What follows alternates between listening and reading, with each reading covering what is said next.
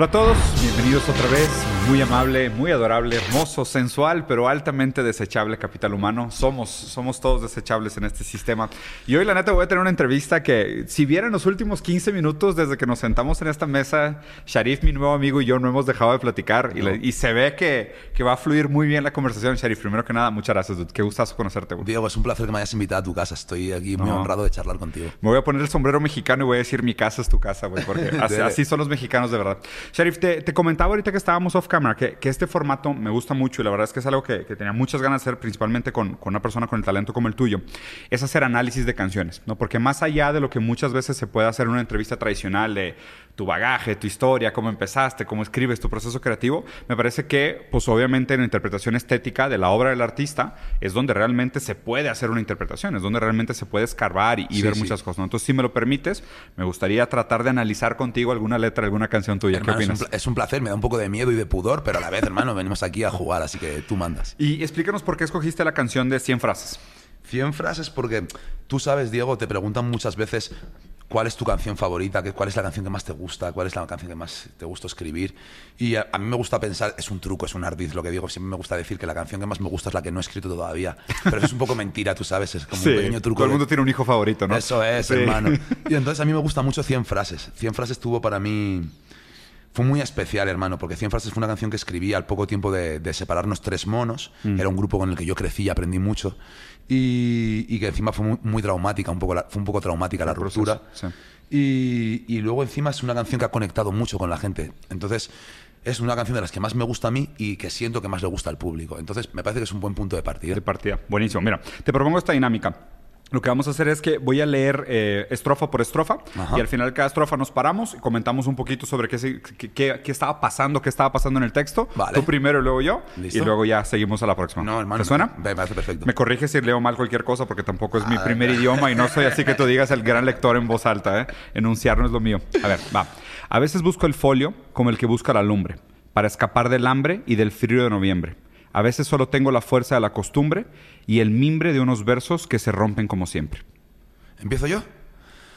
Eh, aquí, hay una, aquí hay un par de cosas en estos cuatro primeros versos. Para empezar, los, los- para mí los primeros versos de las canciones siempre son los más difíciles de escribir. Empezar es lo más difícil.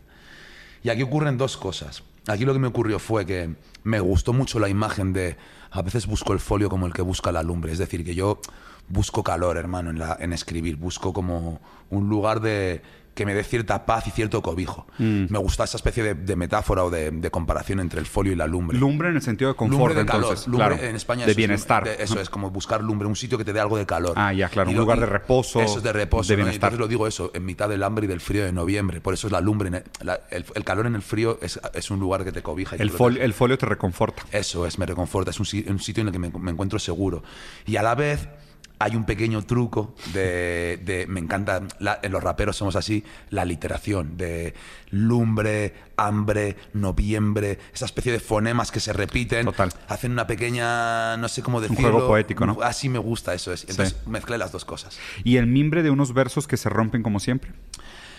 vienen a significar aquí en el fondo a veces noto, no, no- noto ahora que lo estás que, me- que lo estamos analizando tan, tan veces porque rima, ¿eh? hermano no lo que me ocurre es que me dejé llevar un poco por la literación entonces Claro. necesitaba un mimbre mimbre jugaba ese- a esa literación y es el mimbre de unos versos que se rompen como siempre es como rollo vas al folio a escribir, a Ajá. escribir algo que te, que te, que te, que te, que te dé cierta seguridad, que te- donde te reconozcas, Sí. donde, donde te sientas bien, Sí. y de repente a veces buscas unos versos que, que no te hacen, No, hacen, lo, ver. hacen lo contrario. No, a ver, te entiendo perfecto. A mí me gusta, me gusta mucho escribir sonetos, ¿no? Y la estructura del soneto también es muy marcada, no, muy es pasada. preciosa, y sabes que, o sea, me identifico perfecto porque muchas veces es verdad que empiezas muy bien la estrofa y sabes a dónde la estás llevando y luego dices, bueno, esta tiene que rimar con la primera. Entonces buscas algo que cierra, que rime con la primera, pero no necesariamente siempre tiene sentido. Pero aparte ve, o sea, ve qué bonito acto, porque justo esa frase que pusiste como relleno, vamos a suponerle, es. es una frase que es honesta, porque es el mimbre de unos versos que se rompen como siempre. Entonces, lo que había empezado con tres buenas frases muy poderosas, en el cuarto se rompe, ¿no? Eso y, es. y es. Y es de, un- de alguna manera también como la condena del escritor, de Pues decir que a veces, ¿no? que, a- que a veces, así. que a veces tienes que rellenar, ¿no? Hermano, eso es. A veces uno. ah, Tote King tiene una frase muy buena que, que- dice. ¿Quién, eh, perdóname? Tote King. Ah, Tote King, King, ajá. que es un rapero. Dice: Estas son las frases que escoltan a la principal. Ah, claro. Son la escolta, Claro, son como los guardianes, Eso ¿no? es. Los subbosses antes Eso del jefe final. Eso es, los subbosses, me encantan los A ver, la que sigue. De los deseos solo quedan las pestañas, una canción y un cajón con telarañas. Ya. Solo le hago caso al corazón y a las entrañas, que no es poco loco y así casi nunca me equivoco. Claro, aquí jugué un poco, eh, Diego, en no sé Un cómo- poco. no sé si eso no sé si ustedes lo hacen. En España se hace, eh, se te cae una pestaña y se te queda aquí en la mano y Pides un deseo. Eso es, las, so- las pides un deseo y las soplas. Ya. Entonces dije, de, la- de los deseos solo quedan las pestañas. Al aire, ¿no? Al aire, eso es. No Qué se bonito. cumplió ninguno, pero las tiramos todas. Y, y una canción y un cajón con telarañas. Una canción y un cajón con telarañas, porque ahí entiendo que lo que hago es como. En mí siempre está muy patente el peso de, de crecer y de, de perder la inocencia y de enfrentarte al mundo. Entonces, ese cajón con telarañas representa todo lo que has ido perdiendo en el proceso de crecer, ¿no? Te queda solo una canción y todo lo demás se perdió, ¿sabes? Mm. Ya. Y, y como dice. Después dice, solo le hago caso al corazón y a las Claro, a las entrañas. entrañas, que eso es poco loco y aún así nunca me equivoco. Eso es que, que- que no es poco, loco, y así casi nunca me equivoco, o casi nunca. Que, eso es- que ese para sí fue, a mí en, esa, en, estas, en, este, en, estos, en este cuarteto fue el, quizás el detalle que más me gustó. Le hago caso al corazón y a las entrañas, es como que le hago caso a lo de dentro, ¿sabes? Y- y aún así casi no me equivoco, aún así me equivoco, ¿sabes? A veces, Claro. pero me equivoco un poquito menos. Claro, pero el casi es bastante humanizante, ¿no? Eso Como es. decir, aún aquel que pueda tratar de entregarse y ser respetuoso y congruente con sus convicciones, a veces se va a equivocar. Ah, eso Porque es. pues eso nos hace humanos. Muy bueno. Eh, la que sigue. Llevo muchos años ya jugando en este juego y nada nuevo. Siempre el mismo sol, siempre el mismo foco. A veces me coloco y creo que debo ser fuego. Porque luego y convierto en ceniza Porque lo llego, que toco. porque Porque, llego llego y convierto en ceniza lo que toco. Hermano, y que tú sabes que los raperos somos muy... a mí me gusta mucho hacer este tipo de juegos. Eh, mm, eh, ¿cómo, cómo, cómo, dice? Perdóname, ¿cómo es el Dice, llevo muchos años ya Ah. jugando este juego y nada nuevo. Eso es Siempre el mismo sol, el pues- mismo foco. Pues Diego, porque en el fondo tú sabes, no sé qué años tienes tú y igual está feo que yo te lo pregunte, pero yo sí. 40. Pues hermano, sigo siendo más mayor que tú, ¿ves? Es que eres más morro que yo. ¿Cuántos tienes tú? Yo tengo 42, hermano. Pues estamos- 42. estamos muy cerca, cerca, sí, pero sí, yo ahora mismo mm, te, te tengo un poco de envidia. ¿Por qué? Porque esos dos años ya son Sí, dos años. dos ya- años ya- son dos ya años. A nuestra edad, dos años son dos ya, años. ya es algo, hermano. Y entonces, pues cuando escribí esto, yo ya llevaba muchos, muchos años rapeando Mm. y sentía que siempre era lo mismo, ¿no? Siempre el mismo sol, el mismo foco. ¿Cu- ¿Cuántos Eh, años tienes rapeando? ¿Cuándo Yo, empezaste? hermano, empecé a rapear muy, muy jovencito y empecé rapeando por, por, por- Era un juego, realmente. Yo empecé con 12 o 13 años. Guau. Y sin ningún tipo de ambición ni de pretensión. Era un juego. Yo garabateaba folios y escribía muy mal, hermano. Pero me gustaba, tú sabes. Luego- Por la persistencia. eso es, Es luego soy. Capricornio, soy tenaz, hermano. y, y entonces eso, pues siempre el mismo sol, el mismo foco. A veces me coloco y creo que debo ser fuego porque llego y convierto en ceniza lo que toco. Viene a significar algo así como que a veces me pongo un poco ciego, hermano, pues me gusta fumar y, y cometo errores, hermano, porque a veces estás un poco ciego. Pregunta, esa frase me gusta la del final de la de porque llego y convierto en ceniza lo que toco. Es en un sentido porque tiene una cierta connotación como de, no sé si violencia o una insinuación de poder, ¿sabes? Como el fuego que todo lo consume. Y es raro que hayas usado la metáfora del fuego al principio como algo reconfortante y ahora un fuego que convierte en ceniza lo que toque, que, que destruye. Pero también puede ser, o sea, convertir en ceniza lo que toca también puede ser una destrucción en un sentido negativo, de dejar un rastro de cenizas, ¿no? Como dejar un rastro de destrucción de lo que toca. Entonces, ahí, o sea, ¿qué connotación es la que estabas buscando cuando usaste la frase? pues cuando ¿O qué te nace hoy, más bien? Llego y convierto en ceniza lo que toco. Creo que te- tenía, cuando la escribí en su momento, eh, tenía que ver con el, para mí con el paso del tiempo. Es algo que siempre está muy presente en mis letras y entonces es como Mm. Constante transformación. que la transformación y, la- y- y el- y también como que eh, el tiempo que todo lo cura es el tiempo que todo lo destruye también, También. hermano. Entonces, en vez de utilizar el tiempo, seguramente utilicé la metáfora del fuego porque me venía bien, porque para mí también el- el fuego está muy presente, es como un elemento básico en la existencia del ser humano. Y, y a la vez me venía bien en el juego de la Sí, rima. sí, queda- queda muy bien. Los raperos también a veces nos sometemos a esos juegos. Sí, y es raro, ¿no? Porque, o sea, el- el- hay, hay uno, uno de mis pensadores favoritos, Lacan, dice que el inconsciente está estructurado como lenguaje. Ajá. Y que no es tanto que nosotros hablemos el lenguaje, sino que el lenguaje nos habla a nosotros. nosotros, ¿no? Sí, y eso de decir que el lenguaje nos habla a nosotros es ver cómo nosotros como sujetos estamos sujetos al lenguaje. Porque la estructura del lenguaje es la que nos permite expresarnos sobre el No, mundo. pero me encanta que, ab- que abras este melón. Ya te digo, A yo, yo, yo me leí hace, en filología, me Sí. tuve que leer un libro, lo hablaba hace poco con, con, con Diane también, eh, El instinto del lenguaje. A ver. Y viene, eh, no me voy a extender mucho en esto, el, este Steven Pinker. Y el tipo Ah, venía, claro. el tipo venía a hablar de, ¿lo conoces? A Sí, Steven claro, Pinker. sí. El tipo venía a decir como que para el ser humano eh, el lenguaje es como, como cuando una araña hace una tela de araña con proporciones geométricas y la araña no sabe nada de matemáticas ni de geometría, pero tú es una tela de araña y ahí se cumplen unas, unas leyes geométricas. Proporciones, Eso es, proporción áurea, incluso si, te, si nos ponemos Sí, Fibonacci. Fibonacci, exactamente. Sí, sí, sí. Entonces, es verdad, me encanta que digas esto porque es como que en el ser humano el lenguaje no le damos mucha importancia porque lo dominamos desde muy niños y de repente nos acompaña toda la vida, pero es algo bien complejo el lenguaje y es algo que nos acompaña mucho y luego encima es algo que define nuestra realidad, define nuestras relaciones. Totalmente. Es una, el lenguaje es Mira, importante. y, y me gusta mucho la metáfora que planteas. La vez pasada tenía planeado hacer un video casi como en broma de explicarle a un alien qué significa metió gol de cabeza. ¿Sabes? Y todo lo que tendría que explicar antes para que un alien entendiera qué significa la frase metió gol de cabeza. O sea, porque me tendría que ir a explicar, a ver, o sea, qué es meter gol, Claro. qué es de cabeza, qué significa el fútbol, qué es un juego, por qué existe la ambición, por qué se juega, por qué es televisado, por Claro, qué lo estoy celebrando de yo. solo esa frase implica una. No, no, no, una, red, explicación, una telaraña, red, total. una telaraña de relaciones. Y justo, o sea, eso es. concuerdo plenamente. El, el lenguaje cobra sentido siempre en contexto. No, por eso lo bonito de estas palabras, como por ejemplo, usar la metáfora recurrente del fuego en la, en la primera, en la primera estrofa y en la quinta estrofa, habla de algo también de construir una telaraña. O sea, que de nuevo, es raro que lo hayas dicho como araña en el sentido de, y porque hablas también del cajón con telarañas, ¿no? De, a lo mejor tú mismo no habías eh, establecido un vínculo entre Esa las dos, pero ser. hay una relación recurrente, ¿no? Subconsciente, eso es. Sí, o subconsciente. sea, hay algo ahí, hay algo ahí del, del lenguaje que está Pues total, hablando a través de ti, ¿no? Total, total. Ahora vamos a tu casa. ¿Sabes? En Zaragoza el frío quema los rosales. Por eso si el sol sale se celebran carnavales. Ya no crecen floras nuevas en los arrebales, En los arrabales. arrabales. Eso es. Porque aquí pasan los días, pero todos son iguales. Qué, bu- qué buena rima aparte, güey. Ver, Hermano, sí, Aquí el frío quema. Hermano, eso es. Es A que ver. De, de ahí viene. Por- de- es- Zaragoza es una ciudad fría de climas extremos. Zaragoza se dice que no tiene cuatro estaciones, Sí, tiene dos. ¿no? Sí. Invier- puro invierno, puro verano. Ajá. Entonces el frío tiene esa sensación de que a veces quema. Entonces en la- tú sabes, cuando escribes te gustan los contrastes, gustan las oposiciones. En Zaragoza el frío quema los rosales. Yo me crié, a mi madre... la- las flores en mi casa han sido como muy importantes. Yo me crié solo con mi mamá, le encantan las. Era como una de sus pequeñas hobbies. Para mí las flores tienen un peso muy importante en mi vida. Hmm. Entonces el frío quema los rosales. Por eso si el sol sale se celebran carnavales, es como rollo. Cuando se puede celebrar, celebra, hermano, que la vida hay que aprovecharla cuando se puede. Ya no crecen flores nuevas. en los arrabales. Este es un verso.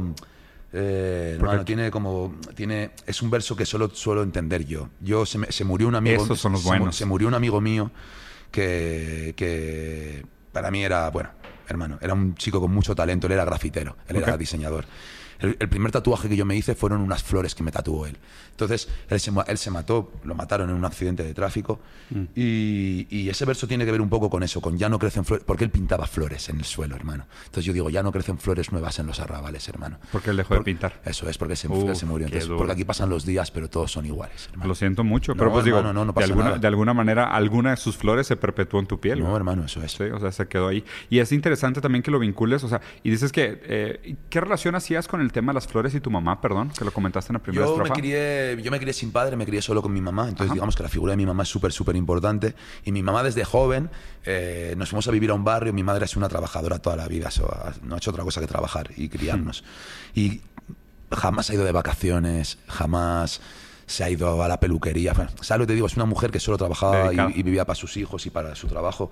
Entonces, sus pocas pasiones eran las flores, hermano. Y yo, vi, vi y yo me he crecido viendo eso. Y entonces a mí me ha dejado un pozo de. No sé si entiendo que viene de ahí. Amo las flores. Es verdad que las flores a la vez es que son preciosas, huelen bien, no sé, es como sintetizan muchas cosas bonitas de Sí. la vida, ¿sabes? Y luego aparte se, aparte se mueren y vuelven a nacer. Claro, Entonces, tienen no sé. este ciclo de renovación. Eso es. Y, y Sheriff, si me permites la interpretación, me parece interesante que aquí por primera vez pones al frío como antagonista. O sea, dices, ¿sabes? En Zaragoza el frío es el que quema los rosales. Cuando sale el sol se celebran carnavales, ¿no? Aquí el frío es el malo. Y entonces recurrentemente usas esta metáfora como del calor o del fuego como una fuerza de, de acoger, de transformación, de generación de estas cenizas, y el frío como el antagonista. Y vinculado a dos experiencias que para ti son dolosas, ¿no? Como, o sea, la felicidad de tu madre vinculada a las flores y, el, y la pérdida de tu, de tu amigo, que era un tatuador que también hacía flores, ¿no? Que de alguna manera se perpetúa en tu piel. Y luego la última frase me- a lo mejor me estoy proyectando porque me identifico mucho. No, o sea, pero me, entiendo encanta, por qué. me encanta cuando ocurre eso, que alguien hace suya la, frase. interpretación No, de y, la frase. y entiendo por qué tanta gente le gusta tanto esta, esta letra, ¿no? Aquí- porque aquí pasan los días, pero todos son iguales. Digo, yo vengo de un pueblo muy chico en Brasil también, una ciudad que tenía, digo, cuando yo salí 150, 200 mil habitantes, que es ciudad pequeña Es todavía. pequeñita, sí, eso es. Y, y sentía justo eso, ¿sabes? Del decir, la gente no se da cuenta aquí, pero hacen lo mismo todos, Todos los días, días, día y parece día, que no, ¿no? pasa el tiempo, Claro, son todos sí, los sí. días iguales. ¿Sentías eso con Zaragoza de alguna manera? Eh, no necesariamente de manera constante, pero sí que he tenido épocas oscuras, no, ni siquiera, no no voy a decir oscuras, pero sí que he tenido épocas en las que notaba que no... Eso, hermano, que todo era una copia de otra copia, de un día de otro día. Y, y, hermano, eso pues, a, veces, a veces es bueno, porque cierta rutina en la vida me parece que es positiva, sobre todo si la deseas, pero una rutina, pues como me decías tú antes, eso es como que gente que vive constantemente esto. Me ha gustado mucho lo que me has dicho también antes of the record, decías, cuando, cuando viajas uno no descubre nuevos lugares, sino que se descubre a sí mismo. Claro. Pues noto que cuando te encasillas en estas rutinas, no te, te, te acostumbras a un, Claro. a un tú y te estás... Y, y estás- Limitado, ¿no? Eso es limitado. Estás a lo mejor no dándote cuenta de, que de todas las posibilidades que tú mismo tienes. De todo lo que serías capaz de Eso hacer. es. Sí, yo soy muy creyente de esa idea de que uno es lo que uno hace, ¿no? Entonces, al, al hacer cosas nuevas, uno descubre cosas nuevas de sí mismo. Y yo solo brindo frente a una copa vacía. Tengo de compañía el silencio y su melancolía. Escribo por la noche para poder dormir de día. Soy amante del derroche, despilfarro de alegría. Despilfarro la alegría. La alegría. Eso es. Si la tengo, porque a veces es tan cara. Que el dinero no uno la paga aunque la intente. A Tú ver. siente y Hermano, aquí ya nos vamos a ocho versos. A vamos. ver, Pero va. si quieres saltamos ocho versos No, para no, hacerlo no. más ágil. Buenísimo. Eh, eh, ¿Dónde nos habíamos quedado? Eh, yo- yo- Solo brindo frente a una copa vacía, Hermano, compañía, cuando- silencio y es, melancolía. estabas- porque yo, esto los- eh, ese verso es porque los cuando yo escribo, escribo solo, siempre Claro. estando en casa solo. Y, y acabas de escribir un verso muy significativo, muy sentimental, muy íntimo, y Eso después es. regresas a ti, ¿no? o Eso sea, es, de que estoy- en dónde estoy y además, físicamente. hermano, me encanta porque a veces no, claro, es que no me quiero enrollar mucho, hermano, pero me gusta mucho esta no, conversación. estos temas son buenísimos. Bro, a veces me ocurre, no me ocurre siempre, pero a veces me ocurre que recuerdo perfectamente el momento en el que escribí un verso. Mira. No me suele ocurrir con muchos versos, ¿Y pero este con sí? algunos sí. Y recuerdo cuando escribí este, y me recuerdo en casa, de noche, porque yo en esa época solía escribir más de noche porque aún conservaba el romanticismo y la juventud. claro, el ser Albert Camus, ¿no? Eso de noche, la el noche, el humo. misterio, la Sí, luna, la tú sabes. copa, claro. Sí, y, sí, sí. y yo estaba y yo escribo solo, entonces solo brindo frente a una copa vacía. Era venía venía hay alguna pequeña referencia a que yo en a- no, no bebo, no suelo tomar alcohol, Ok. no tomo alcohol. Entonces tengo de compañía el silencio y sus melodías porque estaba escribiendo y no tenía un ritmo, estaba escribiendo solo sin a capela, ¿vale? O sea, esta música sin sonido, ¿no? Eso es. sin- eh, Y entonces y ya luego sigo con el juego de explicar eso. Escribo por las noches para poder dormir de día. Soy amante del derroche, despilfarro, la alegría, hermano. Porque me parece que es eso. Que no tengo muchas cosas más que la alegría, hermano. Claro, y, y y- y no soy, y no soy avaro con ella, y hermano. esa no es cara. sí, Eso sí, sí. es. Buenísimo. Tú siente y compara. Dime quién te ampara. Dime quién repara cuando el miedo es el que te mira a la cara. Dime, cuando el folio es el testigo de mi crimen. ¿Quién me salva cuando el dolor a mí me oprime el alma? Cuando lloro desde la noche hasta el alba, como un niño que da... Que, como un niño que de amigas tiene a dos ojeras malva. Anda. Hermano, sí es un poco enrevesado ahí la sintaxis porque Está- está complejo, está bueno. rimar con malva, entonces tenía que... Sí, esa es Pero- Ava. Ava es una rima difícil, ¿eh? Sí, hermano. Y pues, mm, eh, claro, ahí estoy interpelando un poco a mi, a mi, a mi oyente, hermano. A veces es- eso creo que también es interesante. El tú siente y compara. Eso es, tú siente y compara. Meterlo a la conversación, eso ¿no? es, ven aquí, a- vamos a hablar. Eso, Claro. Estoy hablando O sea, contigo. cambia de monólogo a discurso. A, a un diálogo, Sí. eso es. Entonces, eh, dime quién te ampara, dime, es como les intento hacer reflexionar sobre, sobre que valoren quiénes son las personas que están a su lado cuando todo se pone, cuando, cuando se ponen crudas las cosas. ¿Quién te repara cuando el miedo es, Es el que, te mira la cara? ¿sabes? Tienes que tener en cuenta, qui- dime quién es el que está a tu lado cuando, cuando, pasa, cuando lo estás pasando mal, hermano. Pero también suena como un poco introspección, ¿no? Porque el que está solo escribiendo esto eres tú. Eso es, en realidad también me lo puedo estar diciendo a mí, ¿eh? Sí. Y de hecho luego creo que es más un- es algo siempre hacia mí. Pero es verdad, que a veces cuando hablas contigo hablas con el mundo también, hermano. Es raro, porque de hecho Lacan también, el mismo que mencioné ahorita, siempre dice, el discurso siempre es el discurso del otro. O sea, como el lenguaje es algo que no nos pertenece, el lenguaje solo hace sentido de una manera intersubjetiva, porque todas las palabras que aprendiste las aprendiste a alguien más.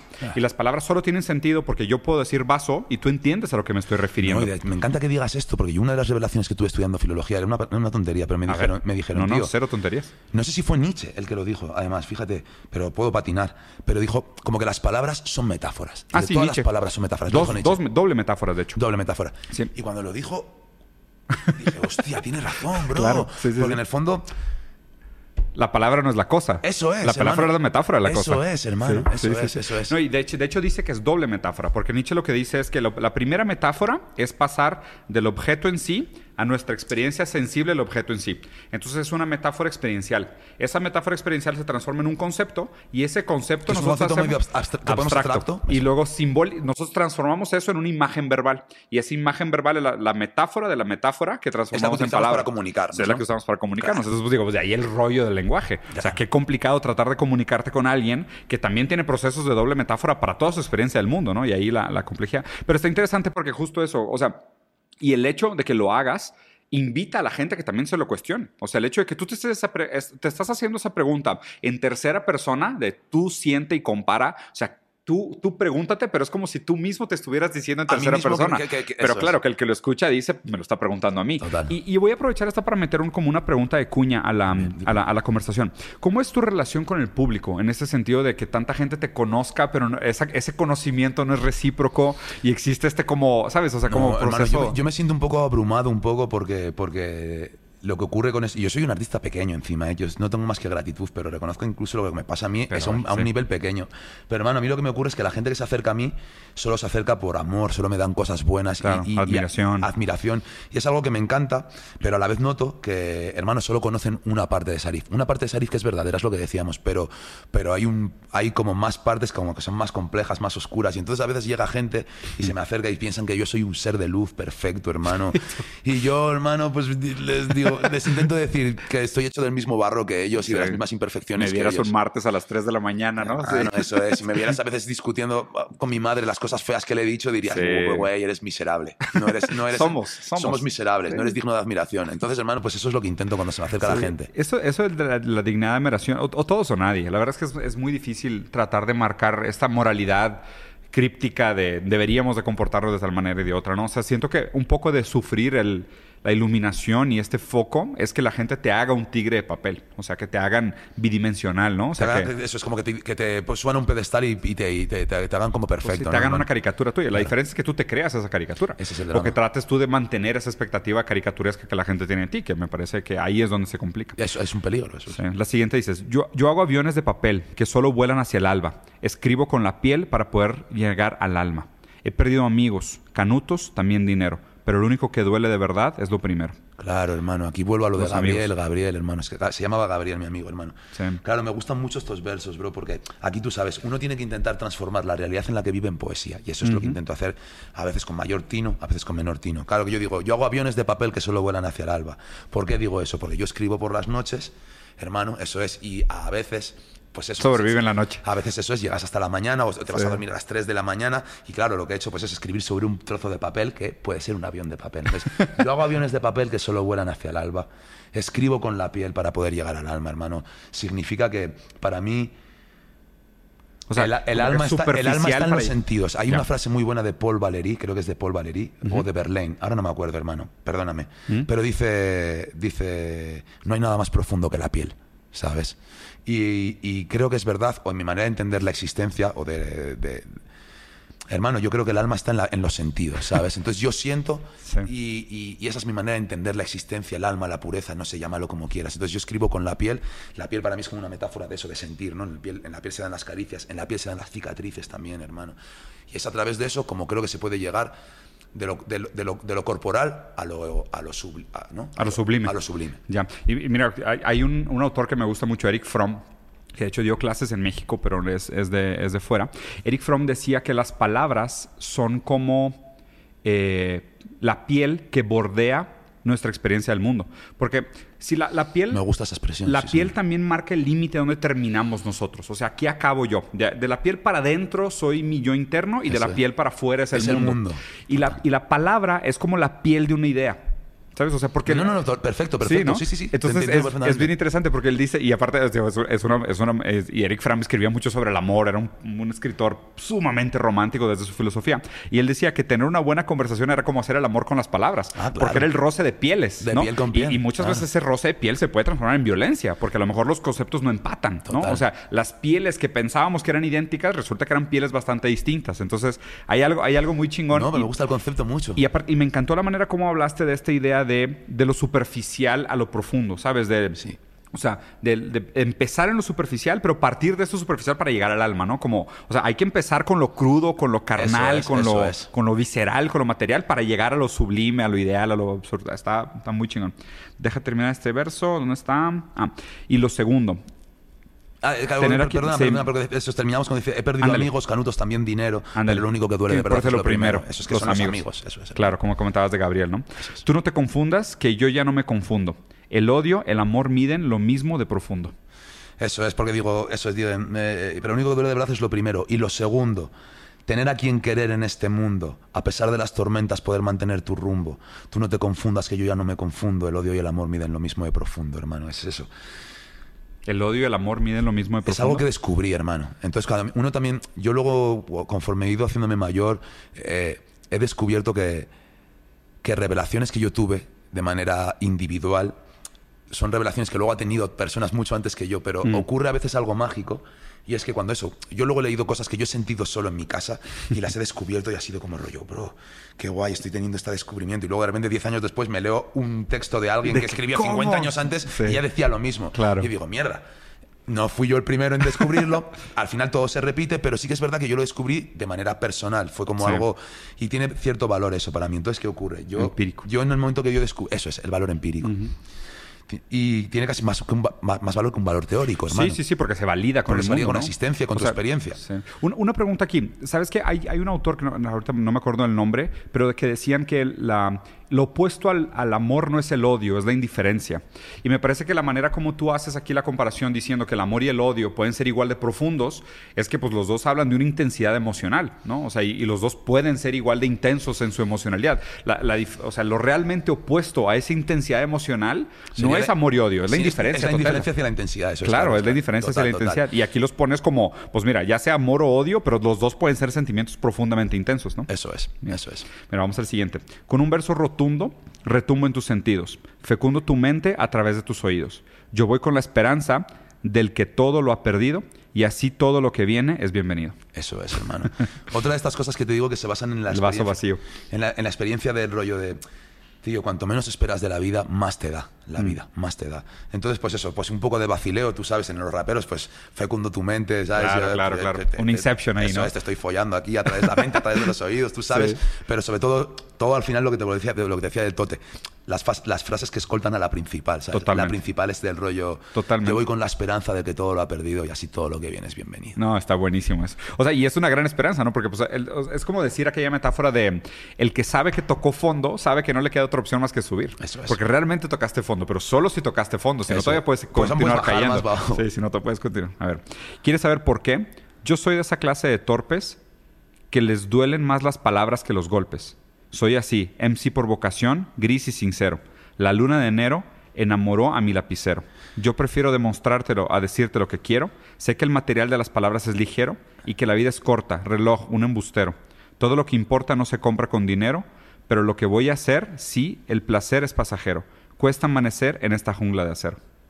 Hermano, sí, es que noto que está un poco como mal distribuido en ese texto, pero porque, ah. yo escribo en bloques de cuatro, hermanos. Ah, ya, y acá leí, sí, leí, doble. Y ahí hay como 10 o 12 versos, pero hermano, a mí me encanta porque... Parecía una décima, sí. Eso es, y le damos más agilidad, pero era... repíteme el primer, hermano, que se me olvida. ¿Quieres saber por qué soy esa clase de torpes? desde aquí te lo cojo. Bueno, coger aquí, pues que está ahí. Desde aquí lo agarro. Desde aquí, lo agarro. el lenguaje que nos habla. Hermano, pues aquí nos habíamos quedado en eso. En, yo volvemos a, utilizar algunos trucos de taur, tú sabes, de, taberna, porque yo lo que quiero decir solo es que me duelen más las palabras que los golpes. ¿no? Entonces ya pues, empiezo diciendo, yo soy de esa clase de torpes que les duelen más las palabras que los golpes, soy así. En sí por vocación gris y sincero. La luna de enero enamora a mi lapicero es porque yo soy Capricornio, yo nací en enero, entonces noto que siempre, pues eso. Eh, ¿Naciste en enero? En, enero, el 17 de enero. Y, ¿Cuándo te hicieron? Eh, pues supongo, no lo sé, calcula nueve meses hacia atrás, pero yo fui un accidente además. Mi, historia vital es curiosa. Yo me quería sin mi papá porque, porque mi papá, porque yo tengo cuatro hermanos, éramos cuatro hermanos. Mi hermano mayor, mi hermano murió hace, hace un añito también, un poquito. Pero mis tres hermanos eran hermanos solo por parte de madre. Nuestro padre era un padre distinto. Entonces, cuando nació mi hermano, fue el último del matrimonio anterior de mi madre. Mi madre tuvo un parto difícil y los médicos le dijeron que ya no podía tener más hijos. Mi mamá se separó del, marido de mis hermanos, bla, bla, bla, pasaron los años. Yo me la conocí a mi padre, me los imagino jóvenes, follando a pelos, tú sabes, como Sí, rollo, claro. "Guau, no, hay, no hay peligro aquí. Claro.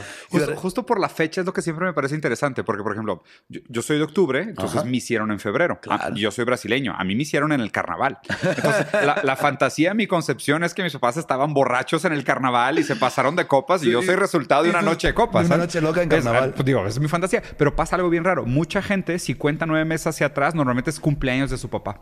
¿Sí? Sí. Pues Y- hermano, pues igual puede ocurrir eso y fue una ver. fiesta. no, yo no lo sé, porque como no conocía a mi padre, Ah, ya, no, no sé si fue en su cumpleaños ¿Pero o no. qué mes te hicieron? O sea, nueve meses antes. Pues si entonces estábamos en enero, que es el mes número uno, pues hacia atrás era en marzo. Quizás en los situs de marzo. Sí. Vamos a pensar en eso, en los situs de marzo, por ejemplo. Sí, sí, sí. Al principio de quizás en la primavera. No lo sé, no lo sé. Hijo de la primavera, pues. Y yo lo que me imagino es que es eso, que mi, que mi mamá le, le dijo a mi padre, escúchame, que ahí no pasa nada. Porque llevaban muchos años juntos, ¿eh?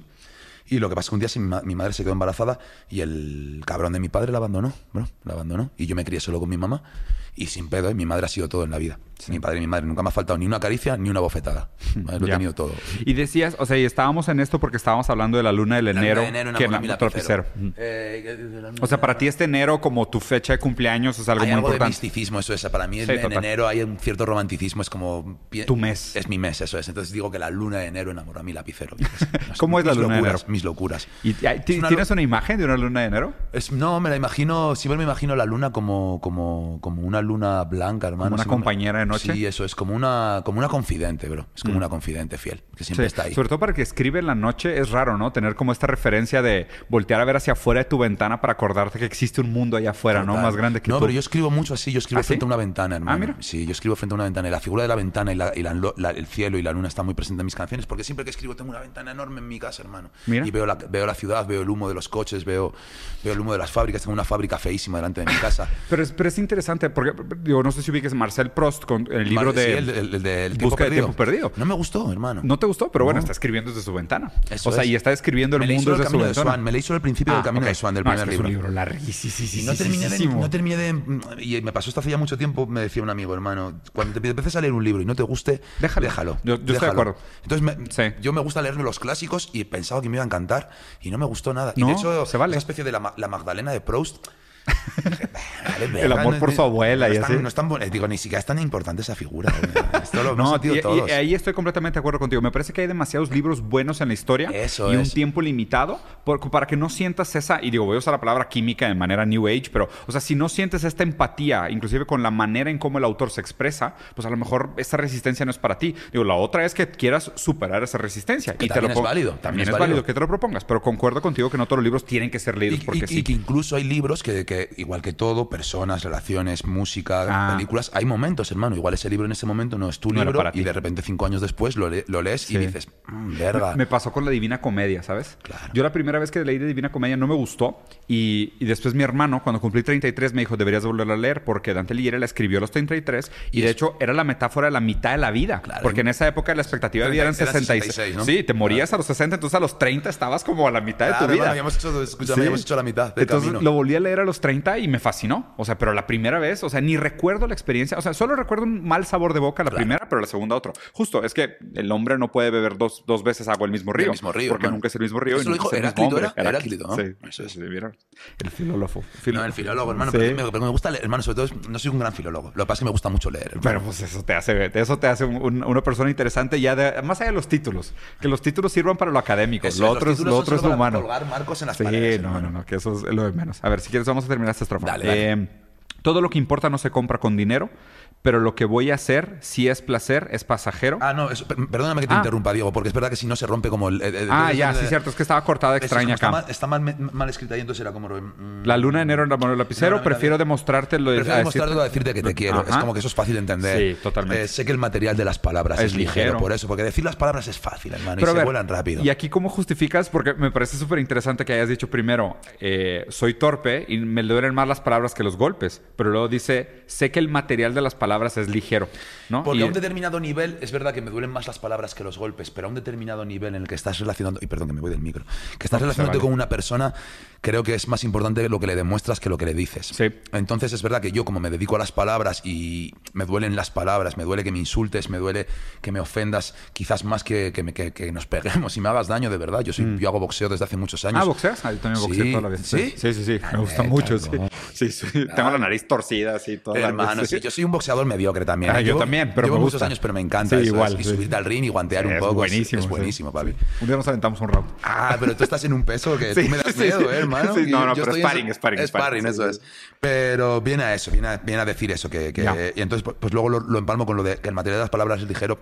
A las personas que quieres, no les digas que las quieres, demuéstraselo. Claro. ¿sabes? Hárselo. Y, y hay algo interesante como, no sé si es esta metáfora recurrente, la manera como hablabas de la piel, como lo que carga la cicatriz y demás, ¿no? O sea, como que tiene este tema de, pues la piel como siendo algo físico, pudiera curarse de los golpes, pero las palabras, el dolor de la pérdida, los dolores emocionales, Es algo que no cura tan bien, ¿no? ese a lo mejor se tarda más en sanar, ¿no? Entonces parece otro tipo de dolor, ¿no? Eso y es. obviamente al momento que los comparas es complejo. Y digo, la verdad es que me vienen... Me viene un par de, de- de cosas a la mente, como esta, esta ligereza a la palabra. Hay algo bien interesante, lo que decías de que el amor hay que demostrárselo en lugar de decirte te quiero, ¿no? Eh, esto es algo que yo escribí en mi último libro, eh, las pocas cosas que me voy a citar a mí mismo, pero decir, decir te amo es innecesario hasta que se vuelve insuficiente. ¿Por qué? Qué buena expresión. sí. Porque, o sea, mientras es evidente que, No que amas a tu decirlo. pareja, pues no necesitas decirlo. Pero ya cuando necesitas decir te amo, Es pues porque ya es insuficiente. Ya, ya tiene- eso es, ya, no, ya no basta con eso. ya no basta con eso. O sea, porque justo, porque como las palabras son metáforas de las cosas, y decía que tenemos que perder las cosas para aprender a representarla, y ra- la representación solo existe cuando el objeto de referencia no está, para que la representación funcione. Tenga valor, sí, tenga- Eh, o sea, lo- el objeto se tiene que haber perdido, ¿no? Entonces, pues funciona igual con el amor. O sea, si el, si el decir te quiero viene como este suplemento del acto de querer, pues realmente lo importante es el acto de querer. Y es otro- el suplemento. Y que cuando el acto de querer ha desaparecido, que lo digas, no sirve de nada. No sirve de nada. Porque Total. ya no está el acto que, que hace real el querer, ¿no? Porque el querer se actúa. El querer no se dice, el querer Total, se total, hace. Total. El amor se hace, no se dice, ¿no? Eso es. Pues no, pues totalmente de acuerdo contigo, eh, Pues Diego. Y ahí venía un poco el verso de una manera quizás un poco menos. menos No, no, no, bien pero dicho, ahí me está, gusta ¿eh? mucho lo de que. No, pero el tuyo, el tuyo rima mucho más bonito y está Ah, mucho bueno, más fácil de el mío- relacionarse también. El mío solo lo único que ocurre es que rima. Eso es lo No, y, es más fácil de relacionarse, porque a mí también me pasa muchas veces que yo me, me enrollo con palabras difíciles y hago también las ideas muy inaccesibles. No, pero ¿no? tienen cierto magnetismo las palabras complejas. Yo también Pues- no sé, hay, hay algo de. Sí, no sé, hay las algo- palabras cuñaderas de domingo, Sí. sí, de cuñadear los domingos, pero va. Y aquí termina con ¿dónde nos quedamos? Lo de- y que la vida es que- corta y el reloj es Sí, embustero. digo algo así como digo, ¿qué- pero ¿qué le voy a hacer si el placer es pasajero? Me cuesta amanecer en esta jungla de acero, con poco que ofrecer yo doy siempre lo que tengo, porque Ah, así lo aprendí ya. a hacer en el lugar de, de donde vengo. Perdóname porque igual me salta algún párrafo. No, no, no, ¿verdad? sí, es que justo el corte está, está, está separado como no debería, más Como bien. no debería, eso es. Sí. Oye, ahí la jun- amanecer a la jungla de acero, pues pudiera ser una alusión a la fábrica que tienes frente a tu ventana. Claro, hermano, es que no, pues no lo había pensado. Yo, me- yo me refería a la ciudad, pero, Sí. pero seguramente nace si de, lo la, ves tanto- de, la, de la fábrica que tengo enfrente de casa. Seguramente sea Ahí eso. está en el porque lo escribí, eso es, porque lo escribí estando de la, enfrente de la fábrica. Ahí está la jungla de acero muy tangible. Eso es. Y luego, ¿dónde nos quedamos? Eh, cuesta una- eh, eh, sí, así lo aprendí a hacer en la ciudad de donde vengo, ¿no? Exacto. Como que digo algo así como que a mí me gusta pensar que la idiosincrasia, luego lo he descubierto que en México y hay muchos otros lugares, hay gente noble en todos lados, hay gente mezquina en todos lados. Sí. Pero me gusta pensar que, que, eh, del sitio de donde vengo, no sé si es mi ciudad o es mi familia, pero me enseñan a dar lo que tienes, hermano. Mm. Mi madre siempre me dijo, el que, el que comparte lo que tiene no está obligado a dar más. Totalmente. Entonces, hermano, pues así digo, digo, pues eh, así lo aprendí a hacer en la ciudad donde vengo, ¿no? Digo, con poco que ofrecer, do- yo doy siempre lo que tengo, Esa aunque sea poco, generosidad. hermano, eso es. Porque así me enseñaron a hacerlo. Ya. Dice, ya vengo y perdón si llegué tarde a tu chantaje, pero me fui de viaje sin peaje a otro paraje. Creo que el maquillaje en el lenguaje es un vendaje feo y si en el fraseo no hay mensaje, mejor, vete al queo. Aquí, perdóname, Diego, porque es Está verdad que- bueno, ¿eh? No, y aquí lo que ocurre es que hay que decir. Y hermano, no, con todo mi respeto, pero esto hay que decirlo con un poquito de flow. tú sabes, ver, ¿vale? sí, claro, Entonces, eh, Dilo bien. Perdón, dice, perdón si llegué tarde a tu chantaje, pero me fui de viaje sin peaje a otro paraje, creo. Que el maquillaje Ah, en ya. el lenguaje es un vendaje feo. Veo. Si no hay mensaje en el fraseo, mejor vete a queo. Veo. Entonces, entonces, aquí lo que vengo a decir es un poco del rollo, tío. Hay que escribir Sí. cómo se siente, todo lo que sea fingir o impostar, ah, no sirve de mucho. No es para ti. Si no vienes a hacer, si no vienes a decirme cosas que sientes y que, para- que son un poco verdad, vete a casa, hermano. Sí. Vete a casa. Nietzsche, decía, ¿no? Que es de que si, si vienes a interrumpir mi soledad con tu narcisismo, mejor déjame, déjame mi buena compañía, ¿no? Eso es. O sea, es como que mi mejor compañía es estar solo a- en lugar de compartirla con, conmigo. Y me encantó la frase, perdón si llegué tarde a tu chantaje. O sea, es como, esta, discúlpame por no cumplir con tus Con tus expectativas, expectativas. y jugar tu jueguito, Eso ¿no? es. Sí, está, está buenísimo. Y luego, y veo mucho rapeo por ego. Y no veo en el juego del ruego. Su flow de fuego es fogueo. Por esta parte, poco que contarte nada nuevo. Ah, claro, aquí hay un poco de vacileo ya y esto aquí nos, da- Sí, nos vamos. pero entonces dice. eh, como de tirar carrilla, ¿no? Si en el fraseo no hay mensaje, vete a queo. Veo. Mucho rapeo por ego y luego en el juego del fuego su flow de fuego es fogueo por esta parte, nada que contarte. Nada nuevo, el mismo, notas que lo parte y luego se rasca los huevos. Bueno, aquí hay un poco de vacileo, pero me gusta mucho el flow, hermano. Veo mucho rapeo por ego, y luego en el juego del ruedo su flow de fuego es fogueo. A veces me dejo llevar por eso también. Claro, la propia ritmo del, el ritmo del lenguaje es precioso. entonces a veces uno se deja llevar por eso. Y, y, es interesante cómo estas palabras, o sea, más allá, ¿no? Porque de hecho, en, teoría estructuralista, en Ferdinand de Saussure, se dice que, y perdón por ponerme medio teórico un segundo, pero se dice que el lenguaje, o sea, la palabra es un, la imagen verbal está partida en dos: significado y significante, ¿ok? Eso o sea, es. lo significado y el significante. Entonces, lo significado es el fuego, el significante es la palabra, es el, sonido, fuego, ¿ok? El sonido fuego significa aquello que está siendo significado. ¿okay? Pero dicen raramente que la relación entre significado y, significante es arbitraria. Porque de la misma manera que en español nosotros les decimos fuego, en inglés dicen fire. y en otro, y en otro, y en portugués fogo, ¿no? Entonces, la relación entre significado y significante es arbitraria. O sea, tiene que ver con condiciones contingentes de cada cultura y cada país y lo que tú quieras. Pero es raro como aquí fuego, ruedo, ego, nuevo, huevos, o sea, ¿Habría algo como un común denominador más allá de la rima de estas sílabas que junte estas palabras en, una, en, algo? ¿Sabes? Porque a fin de cuentas yo entiendo que lo hayas hecho por flow, porque claro, la ritma es preciosa, o sea, sí funciona también a las escalas, el cerebro, la poesía, claro, pero, pero ¿compartirán algún tipo de espacio colectivo significante? Pues no te lo sabría decir, yo no, no me paré a analizarlo nunca, pero entiendo que a veces sí, porque... Ego, fuego, ruedo... Sí, no lo sé, a veces pienso en esas cosas con las palabras, en la, en la etimología de las palabras, ¿sabes?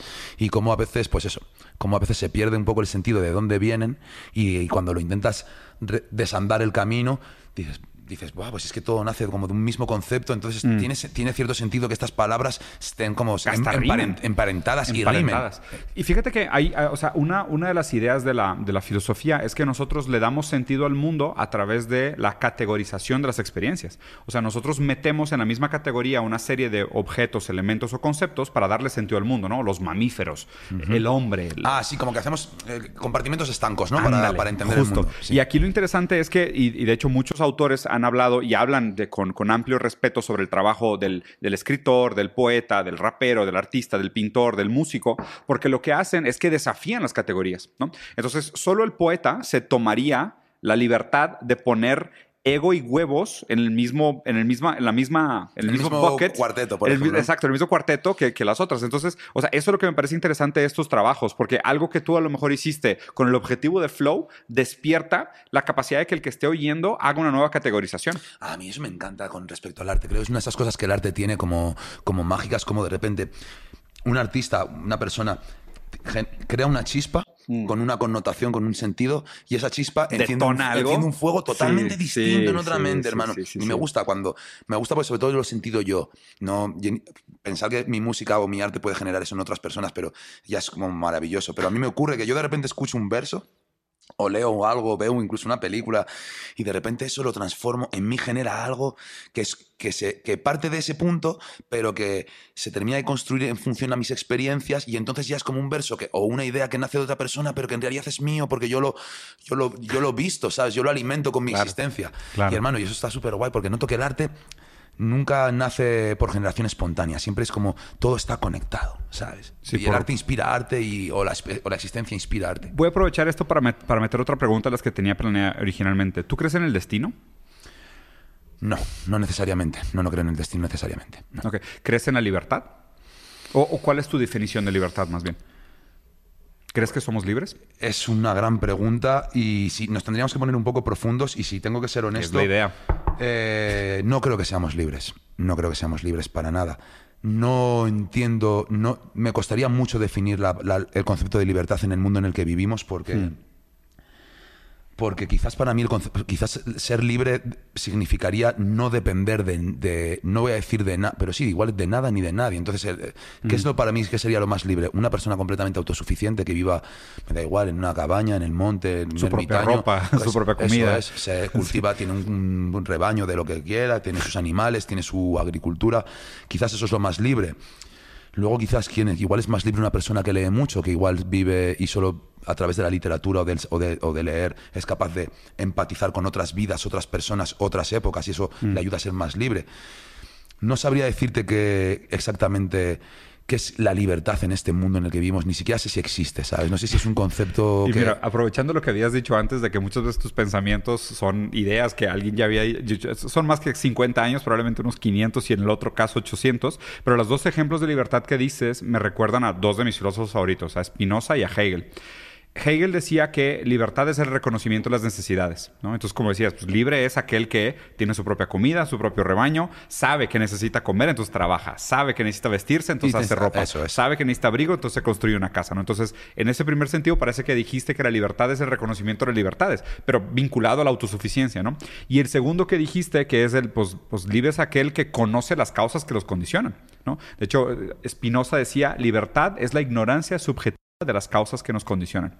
Es el que se cree libre es porque es el que no entiende qué tanto está amarrado por Ah, todos lados. Por todos lados, eso Sí. es. A ver, eso tiene como, creo que también tiene una frase que es como, la ignorancia es la felicidad. También Sí, se podría... sí, sí, sí. es igual traducción perfecta, pero, Pero viene- sí, sí, sí. pero gravita en torno a esto. el medio ignorance is bliss, ¿no? Que Eso dicen en que- inglés. Eso es que, pues es lo que has dicho tú, el, el- es libre el que no sabe cuán atado está Eh, a justo, todas las necesidades. Pues es justo. como que el, que el que es más feliz es el que... El que- sabio. eso es. Bueno, no el sabio, más El- bien el que el que ignora. ignora, Sí, el que que ignora, ignora, exacto. eso Y es. el sabio es el que es libre, porque el sabio no es que sea libre en el sentido práctico de las cosas, pero es libre en el sentido de que sabe de todo que aquello sabe- que lo condiciona. Eso es, eso es de Sí. dónde vienen todas sus, sus limitaciones. Pues mira que llegamos al concepto de libertad y, y- y libre No, albedrío. hermano, y es un concepto muy interesante. Sí, porque- es un temón. O sea, aquí en cada frase me podría parar y pero no pues- platicar sobre derecho, libertad, No, pues es un, es un honor que me digas esto, No, porque no, es no, que te digo, claro. uno escribe también desde, yo escribo desde la intimidad de mi casa y desde la humildad y con mucha, y con poca pretensión, hermano. Yo suelo escribir para mí siempre. Y, y te digo algo, se nota cuando una persona que lee escribe. Sí, ¿verdad? Se nota, pero así, cabrón. No, pero yo enseguida no entendí esto. Lo hablo mucho con Rafael Lechos, que algún día me gustaría venir con él, hermano. Pues sí. me ¿Qué. Rafa? Rafael Lechowski. No lo conozco. No lo conoces, hermano. Y, lo, y, ¿Qué pasó? Sí. y el día que lo conozcas vas a flipar, porque Mira. él es. Él es él, Ah, pues él, es, él es armémoslo. polaco, él es polaco, pero él, él es oriundo de, Po- de Polonia, pero vivió desde muy jovencito en España. Ajá. Es curioso porque para, para ser polaco el cabrón, para mí es el mejor escritor en lengua hispana. Ah, mira. De raperos hablo, de raperos, Sí, sí, ¿vale? sí. El tipo es un, es, es un erudito, lee, devora la filosofía. Yo lo poco que sé de filosofía lo sé también porque él me incita a De hecho. Zetangana también estudió filosofía, ¿no? Sí, creo que sí. Zetangana Zetangana. estudió, estu- estudió filosofía, pero creo que la estudió y lo dejó muy prontito. Lo dejó- lo dejó pronto. Ah, va. Y hermano, y con, con Este Rafael. tipo no. Eso es, Rafael Lechowski no la estudió, él es, él es como autodidacta. Autodidacta, ¿vale? igual que yo. Sí, Eso sí, sí. es, hermano. Y entonces es un. No sé, hermanito. Me gustaría que algún día podamos. No, pues encantado, armémoslo. Va. Pues Sharif, la verdad es que fue un gustazo, un honor, güey. Sinceramente nos No. quedó, nos quedó corta la conversación, pero es mejor porque así tenemos una excelente excusa para volverlo a hacer. Exactamente, Diego. Sí. Ha sido un placer y un privilegio estar charlando contigo. Estas son las, la- un tipo de entrevista atípica y, y genial. Así que, hermano, te lo juro. No, al Me- revés. Todo, todo el agradecimiento del mundo. Justo lo que te comentaba en el corte y para dejarlo documentado. O sea, es un placer cuando se me acaba el tiempo porque literal es quisiera quedarme más tiempo en cada una de las frases Claro. porque hay contenido, ¿no? Listo. Y, y me parece que justo ese es el mérito que merecen los buenos autores y los buenos escritores. Es que, que la gente le dé espacio y que tomen en serio las palabras que dicen. Porque, o sea, si tú estuviste en algún momento a las 3 de la mañana vaciando tu experiencia de vida en un papel para hacerlo un avión al alba, pues que la gente le dé el, espacio que merece. ¿no? Hermano, es verdad que, siento que es un privilegio que ocurra esto y aunque noto que es eso, que yo le dedico mucho amor y mucha pasión, no, el mundo tiene muchas cosas a las que prestarle atención. Entonces, cuando vengo aquí tan lejos de mi casa a charlar contigo, que no nos conocíamos todavía, No, y la cantidad de gente que te viene a ver este fin de semana, güey. y surge esta química, surge esta especie de generosidad y de, de- no sé, es- me siento un privilegiado. No, no, al revés. Te agradezco muchísimo. Y pues quedamos pendientes para la segunda, güey. Eh, hermano, que la segunda y un guanteo. Ah, y un guanteo, uy, Hermano. mejor todavía. Dale. Listo, pues aquí dejen en los comentarios, díganme qué les pareció. Ya conocían al buen Sharif, si no, de todas formas, aquí vamos a dejar en la descripción del video todos sus links para que lo puedan ver, para que puedan ver su, su música, su arte, puedan ver sus shows y dónde lo pueden conocer. Y dejen aquí abajo en comentarios qué les gustaría ver la segunda parte de la conversación. ¿Continuamos analizando 100 frases? ¿Pasamos a otra letra de canción o pasamos directo al ring? Hermanito, Dale, hermano. Qué gustazo, güey. Neta, qué chingón, güey. No, de verdad, Sí, es muy a gusto. Diego. Me, habían dicho ya, me dijo...